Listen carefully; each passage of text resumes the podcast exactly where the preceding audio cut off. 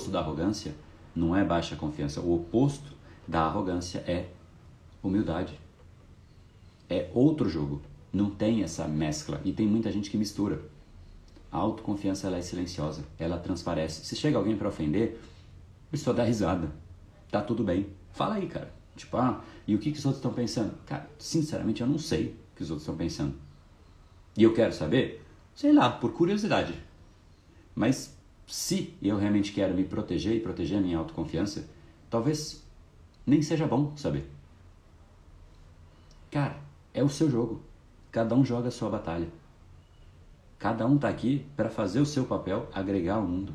E não se preocupar com o que o outro pode eventualmente pensar, porque aquele que faz isso e fica pensando sobre o que o outro está pensando, além de ser uma alucinação e você nunca vai saber o que o outro pensa, ele vive num jogo completamente impossível de vencer, porque cada hora tem um que tem uma opinião. Como é que você vai garantir que, não, agora eu vou agir de acordo com a opinião desse camarada aqui?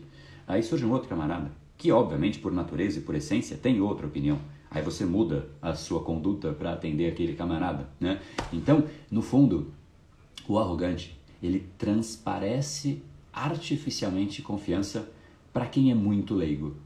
Porque para um confiante de fato, ele olha para aquilo e fala: que peça desprezível, que peça de teatro ali que ele faz que não faz o menor sentido.